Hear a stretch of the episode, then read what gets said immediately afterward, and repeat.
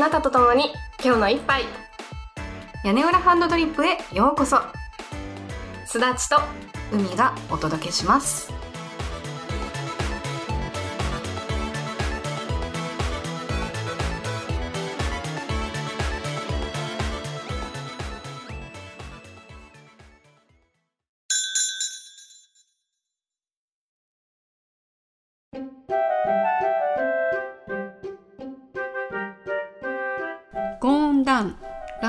ランカフィリカフィこんにちは。コーヒーはいかが？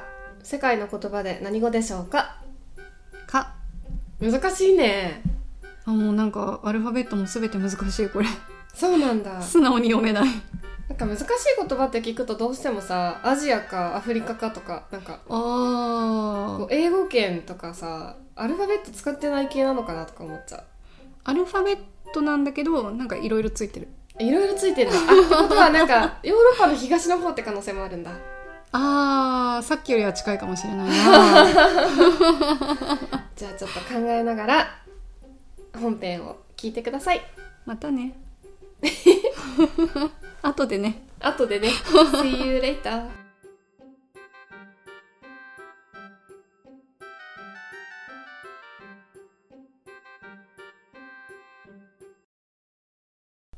今日のテーマは？問題作を語ろ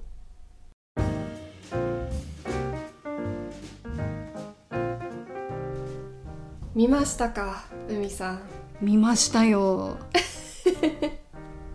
何のことかと言いますと、えー私がこの前見た映画で「私たちは大人」っていう作品がありましてこれについてちょっとあの私はねネガティブじゃないんだけどちょっとこのなんだろう今まで見た映画の中でも特に共感できなかったんですうんうんとにかくね。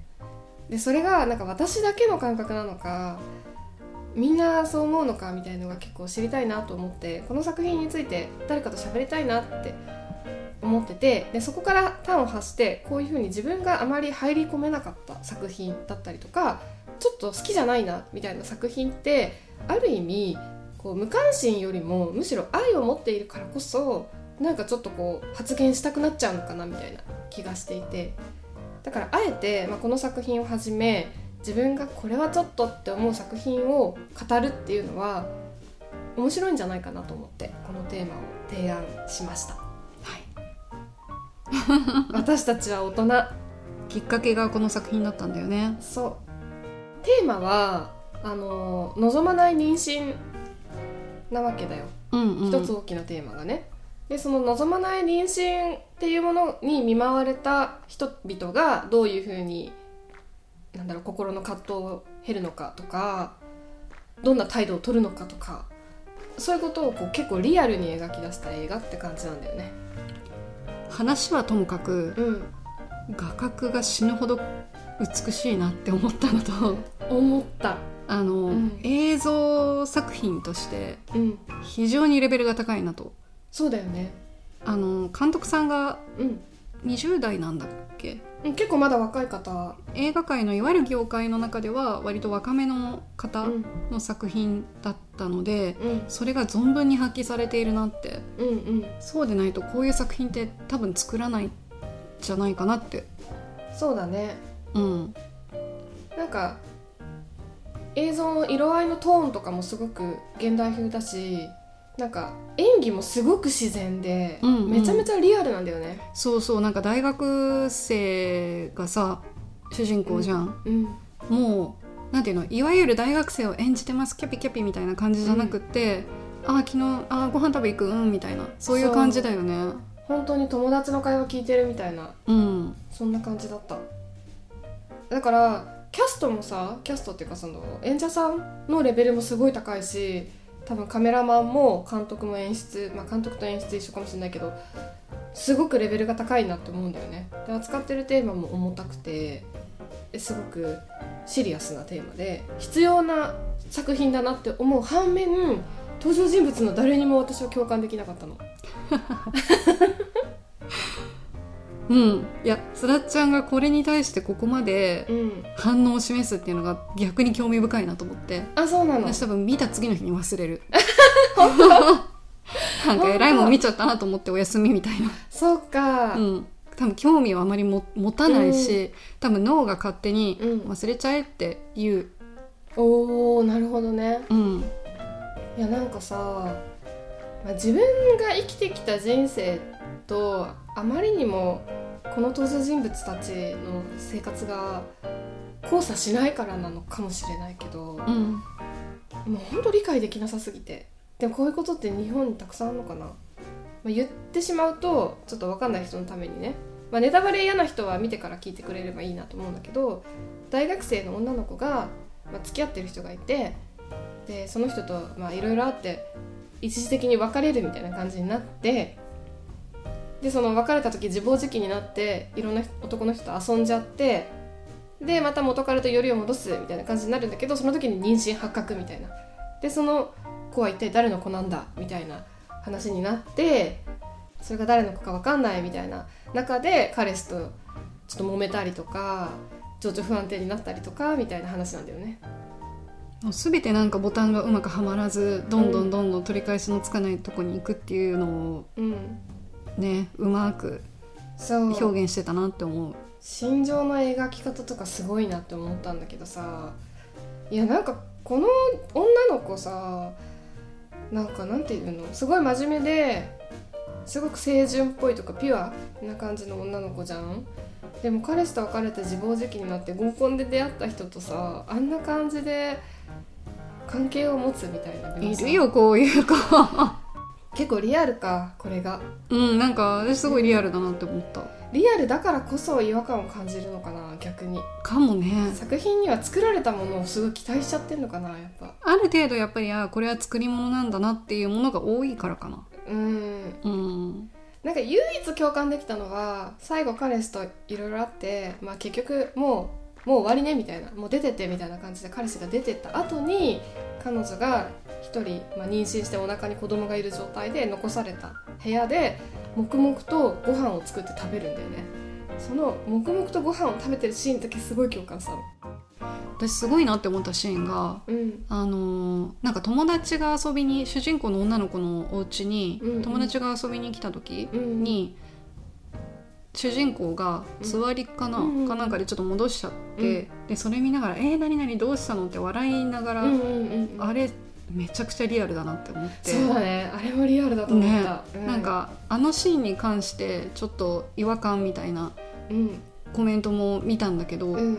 あの人それぞれだと思うんだけど私はなんか逆にすごくリアルだなって思った。あそうだね。あそれで言うと私だからそれと2つかもしれないその人がつわりで吐いてるシーンで、うん。笑っちゃってでも一応ケアはするみたいなあの反応と最後の恋人と別れて孤独なはずだけどお腹減ったからなんか食べようみたいな感じのノリはすごい、うん。あわかるわみたな。いんなか生きる力っていうのを最後に持ってきたなって、そうだね。なんとなく思った。うん薄暗い部屋で。そうそうそう。あその2つのシーンだけはあわかるわかるって感じだった。私一個ねちょっと話の内容に触れちゃうんだけど、うん。ちょっと納得いかなかったのはうんうん。お母さん亡くなってるよね。亡くなったよね。うん。あの映画の中でそういうシーンがあるんだけど、うん。そこがあまりにスルッとうんうん。描かれすぎててあね。触れなさすぎててそれはちょっとびっくりした。あそうだね、うん母の死があまり登場人物に影を落としてる感じがしなかった、まあね。しするんだけどなんていうかもっと取り乱すでしょみたいな感じのやつはあるよね。なんだろう。自分のお腹の中に命が宿ってて、うん。で多分自分が母になるっていうこともある程度意識してるはずなんだけど、うん。で自分の母が亡くなるっていうのがいまいちよく分かんないなみたいな。ただ逆にこの子がそういうふうに結構なんだろうなあまり断れずに男の人に流されちゃうっていうところは、この家族関係の希薄さにあるのかなとも思った。あまあ確かにね。仲悪くはないけど、うん。そんなに深くつながってなかった。そうそう。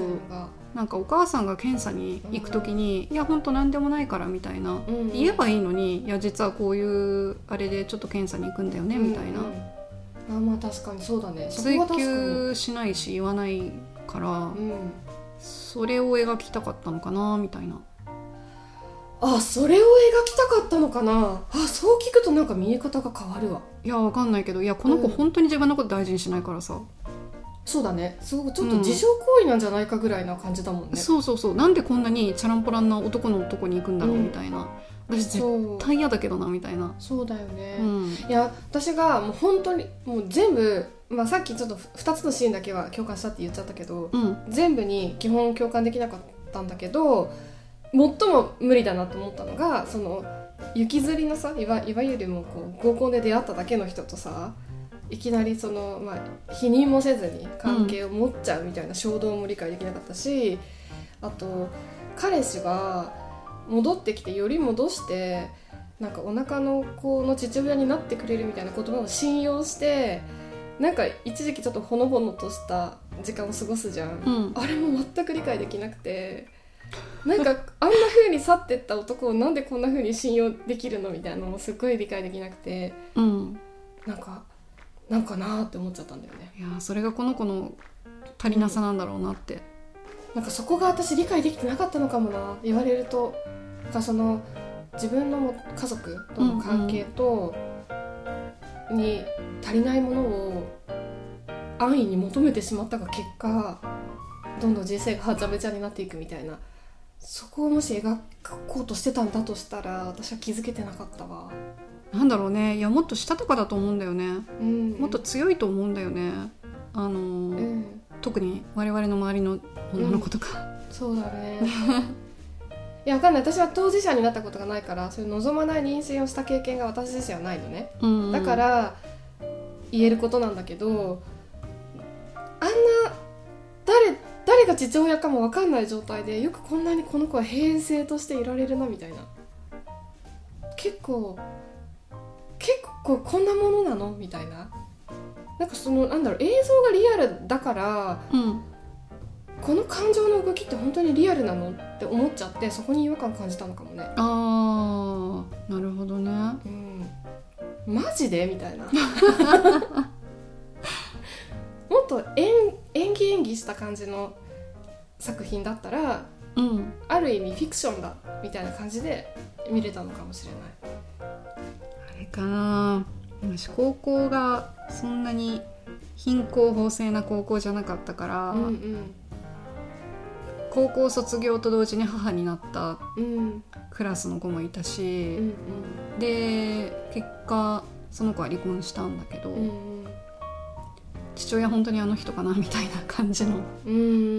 だからあんまり違和感なくよくあるよねで済ましちゃったのかもしれない。あそっか。私はあまり周りにそういうなんだろう。まああの若くして母になった子とかはいるけど、なんかその父親も分かんない状態でこう身ごもりましたみたいな友達がいなかったからなのかもしれないねもしかすると。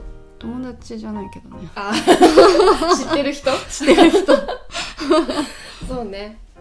なんかドラマの中の出来事みたいな風に私が感じてしまっていたからなのかもね、うん。まあそれも映画なんだけどさ。うんうんうん。結局この作品も映画ではあるんだけどあまりのリアリティのある映像と演技だったからなのかなこの違和感は。確かにねすごかったね。みんなうまかったすね藤原季節の最後の表現ぶりとかも勘弁してよみたいったあれもう本当わあもらおだわってな思って、ね電気パチパチするのとかリアルすぎでしょみたいな。怖いよね本当いやそうあのその辺のリアルが、うんリアルがあったからなのかもなって今もう私の中で結構しっくりきた、うん。あのあの感情の動きが私の中にはない動き方ででも映像はめっちゃリアルであありそうって思っちゃってるからそのギャップにちょっとあれだったのかもね。超えられなかったのかも。いやでもやっぱさこうやってさ海とうん。私がこれ本当に面白いのかなって思った作品も海とこうやって喋ることによってあこういう狙いがあったのかもしれないとか私がちょっとネガティブに感じたポイントはここかもしれないっていうのが分かるとなんか不思議なことにもう一回見てみたくなるあよ、ね、本当に？私も嫌だ。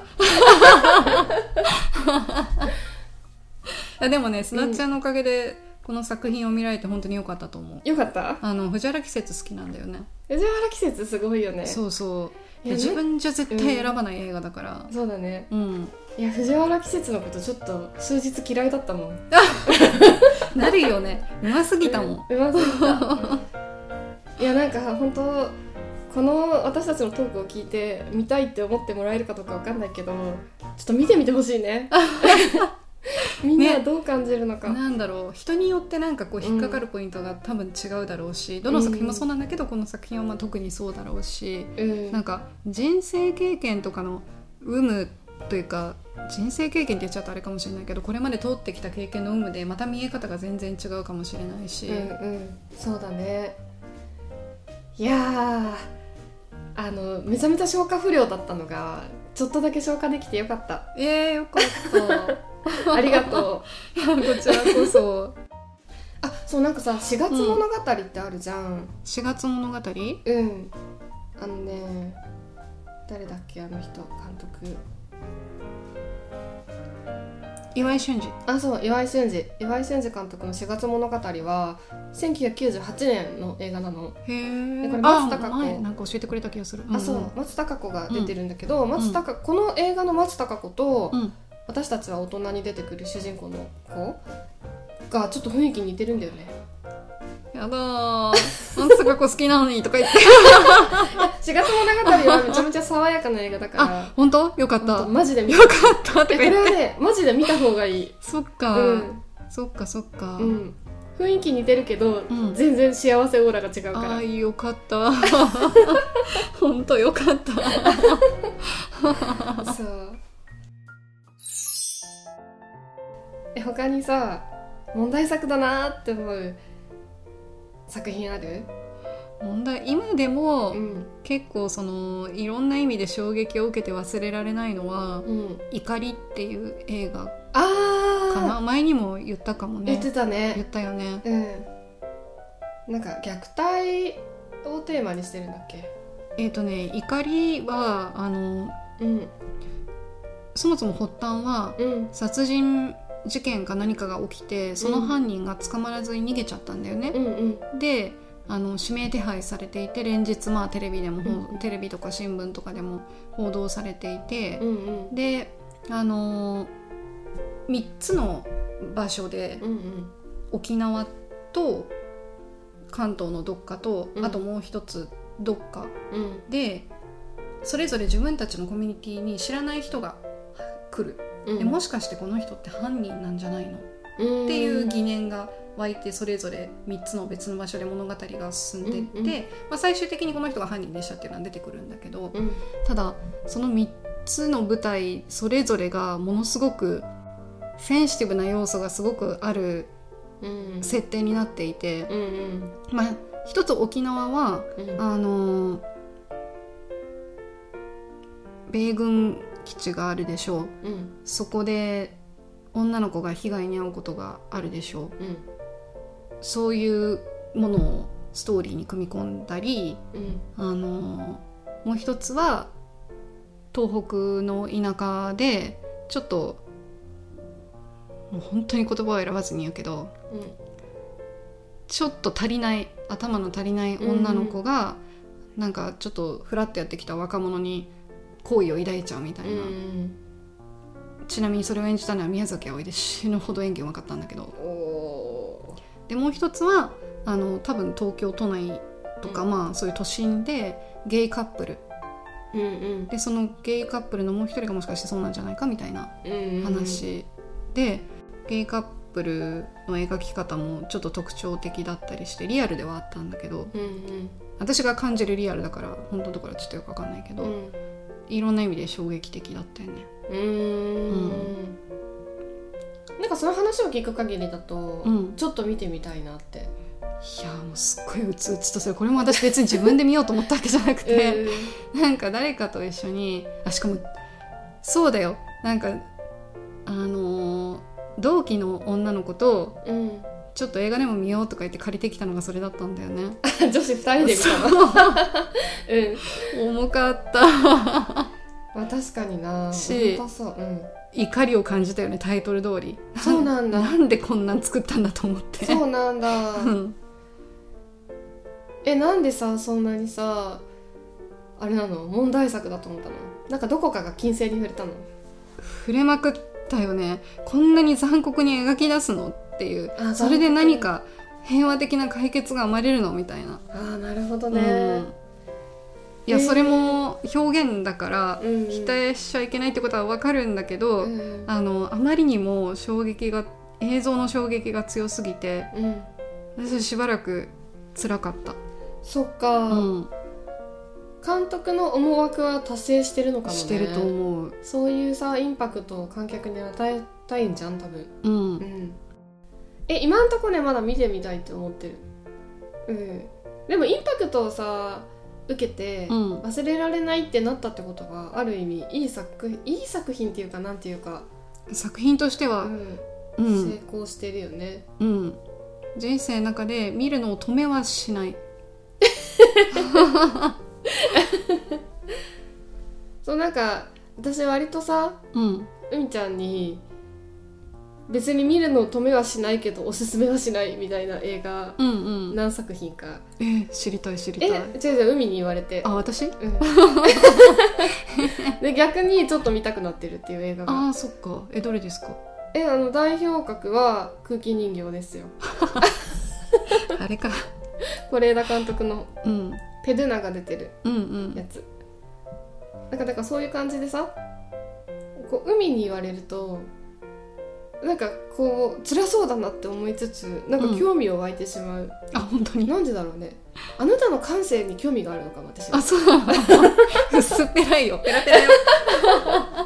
だからかもしれない。うん。見てみようかな。元気な時に。なんかドキドキしちゃうな。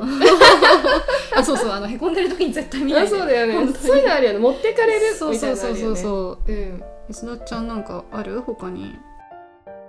あともう一個言いたかったのはねうん。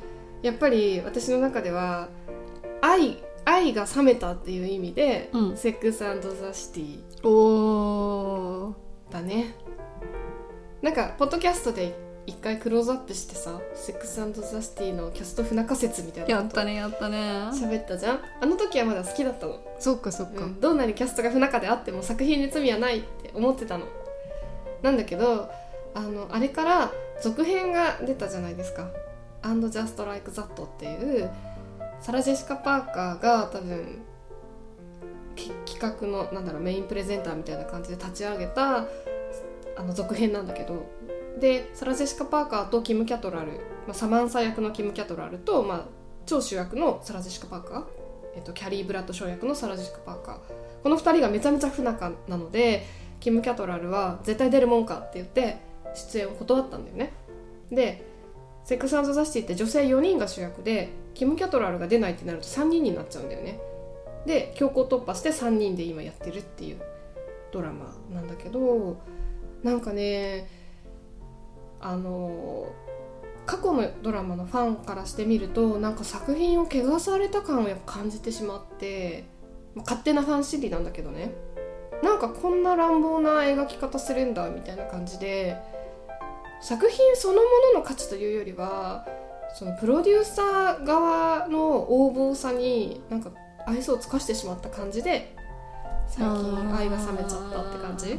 辛いね。なんか自分が好きだった作品で演者ともそれを共有できてるのかなって思ってたのが実は違ったみたいな、そうそうそうそう。なんかみんなこの作品のこと好き好きじゃなかったのかな？どうなのかな？みたいな。なんか、うんうんうんうん。結局なんか商業的に成功しそうなコンテンツだから続編作ったんじゃないの感を感じてしまうみたいな、あーなんか わかんない。あのアメリカの作品ってうん。日本日本のことを言う日本もそうなのかもしれないけど、うん。アメリカの作品ってそういうのがなんかう割とあるような気がする、ん、そうだね。ねあるよねでも絶対、人気だからうん。視聴率もすごくいいからシーズン2作っちゃえシーズン3作っちゃえ、うん、どんどん過激になってって元を伝えたかったテーマがどっかに行っちゃうみたいな。そうだねそうだね。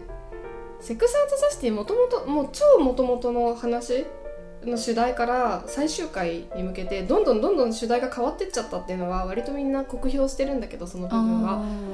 でも私はまああれは一区切り一つの物語の区切りとしては良かったのかなって思ってたんだよねなんだけどさらにこのなんていうか新しい作品だともっとなんかあらぬ方向に行ってしまってる感を感じてしまっていて、うんうん。なんだかなみたいなふうに思うわけよ。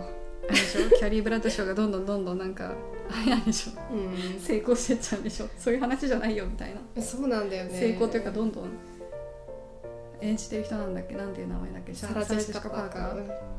が希望する通りになっていくわけでしょあ、多分。そうそう。多分ね。うん。私ちょっとねなんかこの作品をね見てあのちゃんと見てないの。ちょっとだけ見たんだけど、うん。ちゃんと見てないからそこまで作品について悪く言う権利はないのかなって思うんだよね。ただ一個だけ言えるのは前作のキャストの一人が死んじゃうのよ。メインキャストの一人が。えー。でその死んじゃうっていう設定も、まあ、リアルではあるんだけどなんかわざわざそこを描いてっていうのはもう別作品じゃない？別作品なのになんか続きであるかのように見せているその感じも私的にはあんまりあ世界観がなんか上書きされてしまった感を感じてちょっと辛いなって。せめてキャスト変えてくれればよかったのにね。うーん。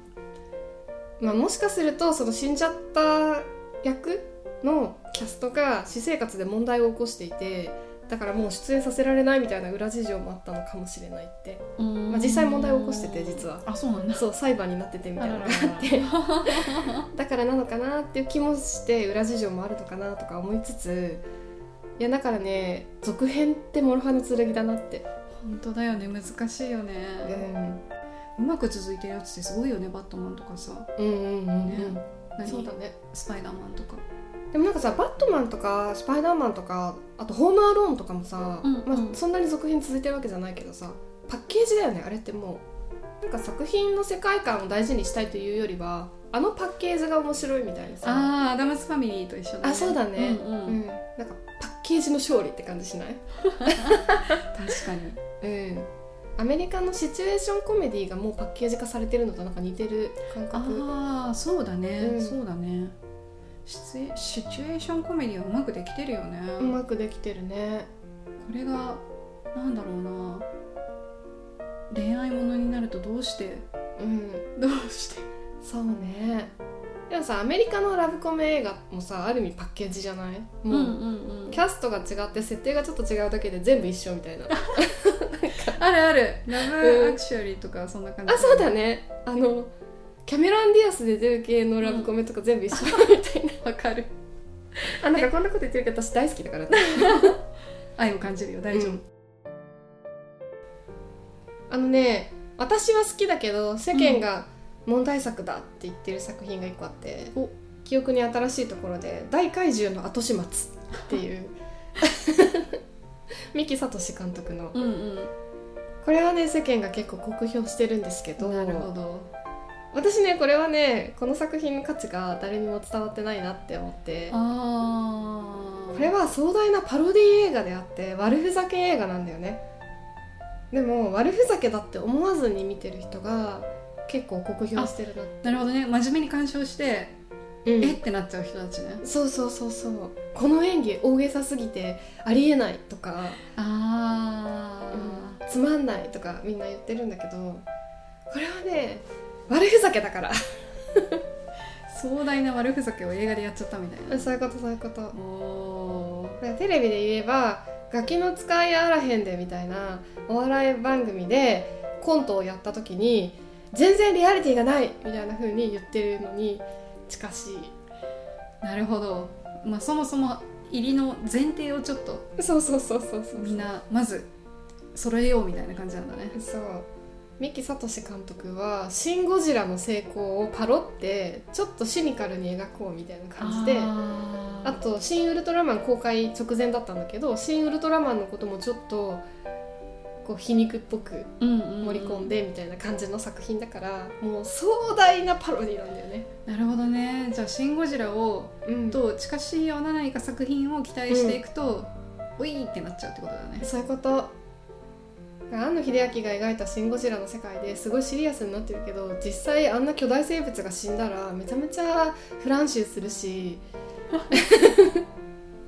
公害問題すごいでしょみたいな感じのノリで作った。ああ正しい。そうそうそれも一理あるすごく。そう。っていうね作品なんですよ。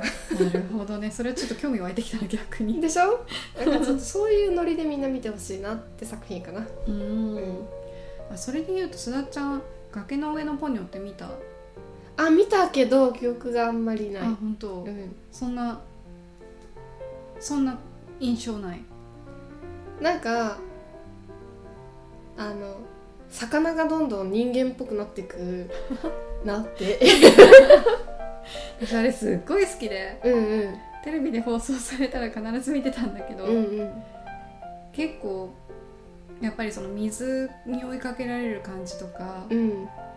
あとなんかこう思ったようなジブリじゃないみたいなあ感じーで、ねうん。好きじゃない人たちもいっぱいいるんだなっていうのにうんうん。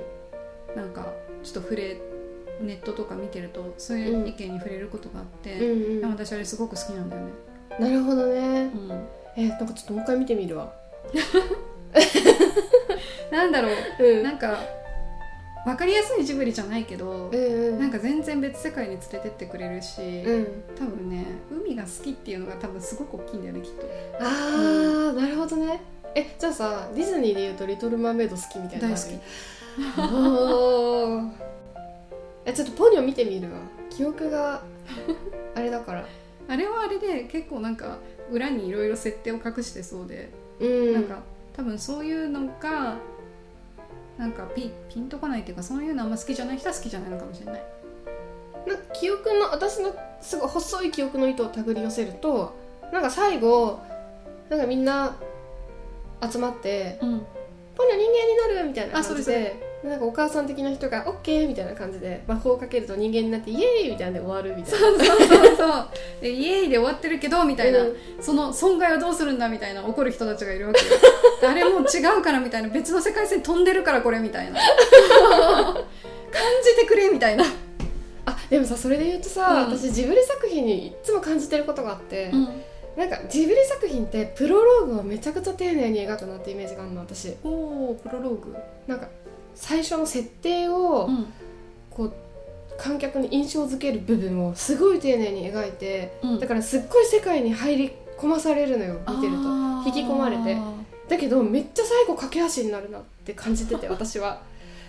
あれだからもう1時間あったらもっと、もっとすごいんじゃないかって感じるの毎回。なるほどね。ああそういう見方はしたことがなかったけど確かにそうかも。なんか特に感じるのは「千と千尋」なんだよね、うんうんうんなんか最初のとこめちゃくちゃ丁寧に描いてて途中のゆやのシーンとかもさいいよね。めっちゃいいじゃん。確かに浸れるよねもう最初のシーン大好き、うん、でも最後さなんか線路歩いて電車に乗っておばあちゃんとこ行って なんか編み物をして帰ってきてみたいなとこがさで戦ったらなんか終わったみたいそなう。なんかすごい駆け足で進んだなって印象があって、うんうんうんこれはわざとなのか時間が足りないのかどっちなんだろうって毎回思うんだよね。いやーしかしあの「千と千尋」はさ、うん。ごめんちょっと話がずれちゃうんだけど、うんうん。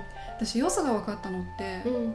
大きくなってからなんだよね。あそうなんだ。全然最初分かんなくて、うんうん。なんでみんなこの物語が好きなんだろう？なんでこんな評価してるんだろう？なんで海外でこんなスピリテッドアウェイとか言って、うんうん。こんな評価が高いんだろうって全く理解できなかった。あでも私さ日本人が評価してるポイントと海外で受けてるポイントって果たして同じなのだろうかっていうのはあちょっと感じる。なんだろうね。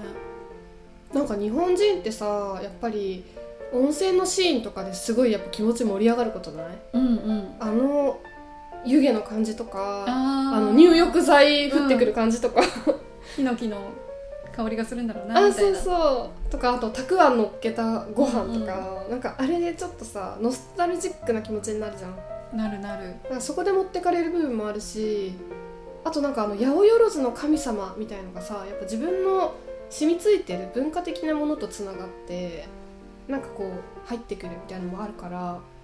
その八百万とかその温泉とかに惹かれてる部分も絶対あるし、うんうん。たただ見てるだけで楽しいなとか、うんうんうんあとなんか違う見方ができるようになったっていうか、うんうん。顔なしとかうん。気持ち悪いし、もう本当見たくないこの人とか思ったんだけど、うんうん。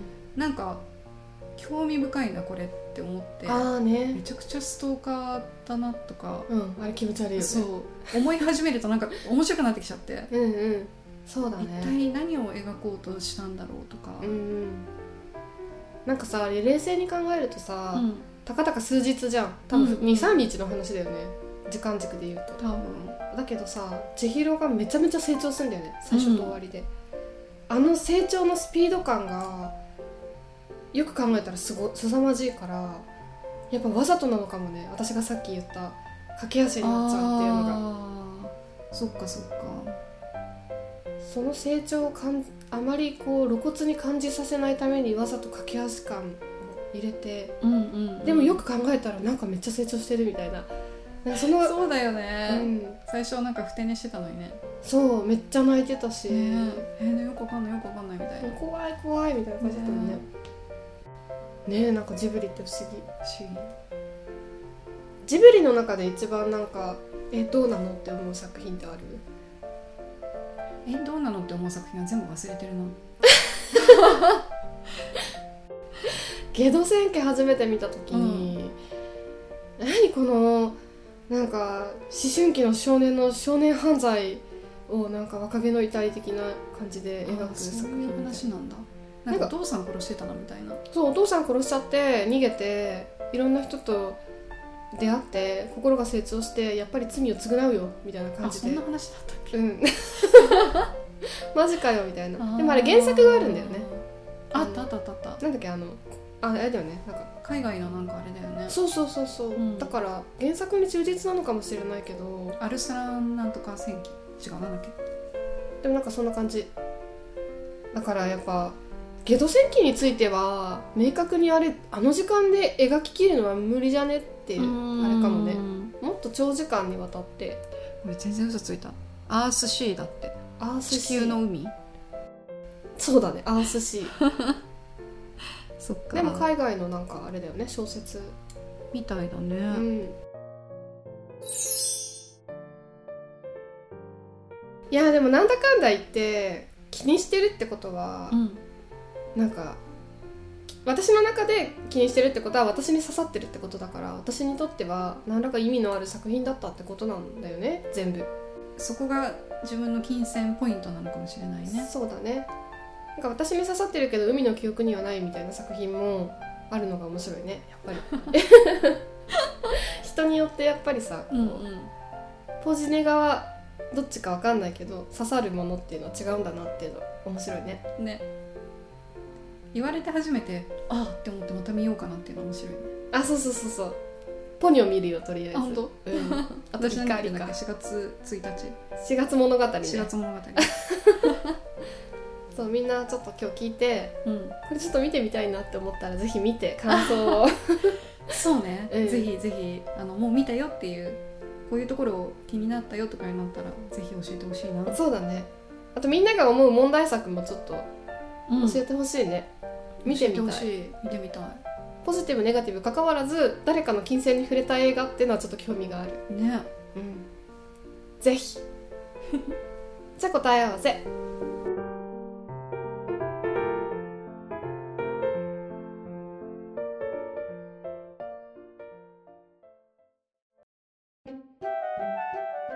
ゴーンダイン。ランカフィリカフィ。こんにちは。コーヒーはいかが？世界の言葉で何語でしょうか？はい。 Góðan daginn。すごいよね。 Good day なんでしょうけど。あそうか。そういうことか。Góðan daginn。な多分るほど。多分なんかそれに近しいことかなみたいな。えー、今の言葉？昔の言葉？あ今の言葉。今の言葉うん。えっとね Góðan da ginn。この国にしたのはうん。うん問題作を多く作る国とかいろいろググってて、で検閲がすごい国っていうのに行き当たったの。うん。で検閲がすごい国っていうのは例えばあのお隣のうん。北の方にある国とかうんがまあまず出てきたんだけど、うんその逆ってどこなんだろうと思って見てみたら出てきた国ね。全然検閲してないってことだ。そうそうそう。ポーランドとか？ポーランドどこだ？とってことは違うってことだね。前にうん。ここの国のお酒を一口飲んだことがあるよ我々。一口？あ白樺のお酒？あれよく覚えてんね。どこだっけ？えっとねそのお酒を飲んだ時に同じくここの国ってこうだよねって話をしたのが私の記憶が正しければうん。本棚だか本が多いだかアイスランドだ。ピンポン。そう。めっちゃ本読むっていう。あと作家が多いっていう。ああそれそれそれそれ、うん。アイスランドだ。アイスランド。尼崎と人口が同じアイスランド。だ おおそうなんだ。やっぱあれなのかな。作家が多くて執筆活動が盛んな国だから検閲っていうのもしないかな。まあ、島国ではあるうん。から、あの干渉を受けにくいのかもね。そういう寒いとこだし攻めにくいだろうし。そうだわかんないねけどね。でもアイスランド語にしたけどこの国英語めっちゃ通じるって書いてた、あそうなんだ。ゴーンダインかっこいいね。なんかちょっとドイツ語っぽい雰囲気もあるね。ぽいぽいぽいね、うん。確かに。なんかドイツ語ベースになんかこう寒い地域のトナカイがミックスしたような感じ。可愛い感じ。あ確かに。いやーいいね。アイスランドをちょっと好きになったよ。あ本当？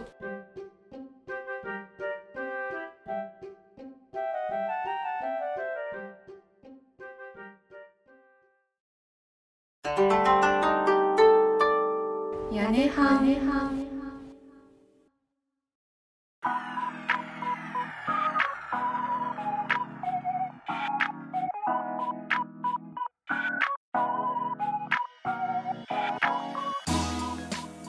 今日の一杯いかがでしたか？屋根班ではマメーズの皆様からのお便りを募集しています。フォームでもメールアドレスでもメールの方は屋根はん .coala.gmail.com yanehan.koala.gmail.com です。ツイッターのアカウントはアットマーク屋根班アンダーバーコアラ。アットマーク YANEHAN アンダーバー KOALA です。つぶやくときには「ハッシュタグ屋根班」カタカナで屋根班をつけていただけたら反応しに行きます。ほなまた。See you around! キーバタン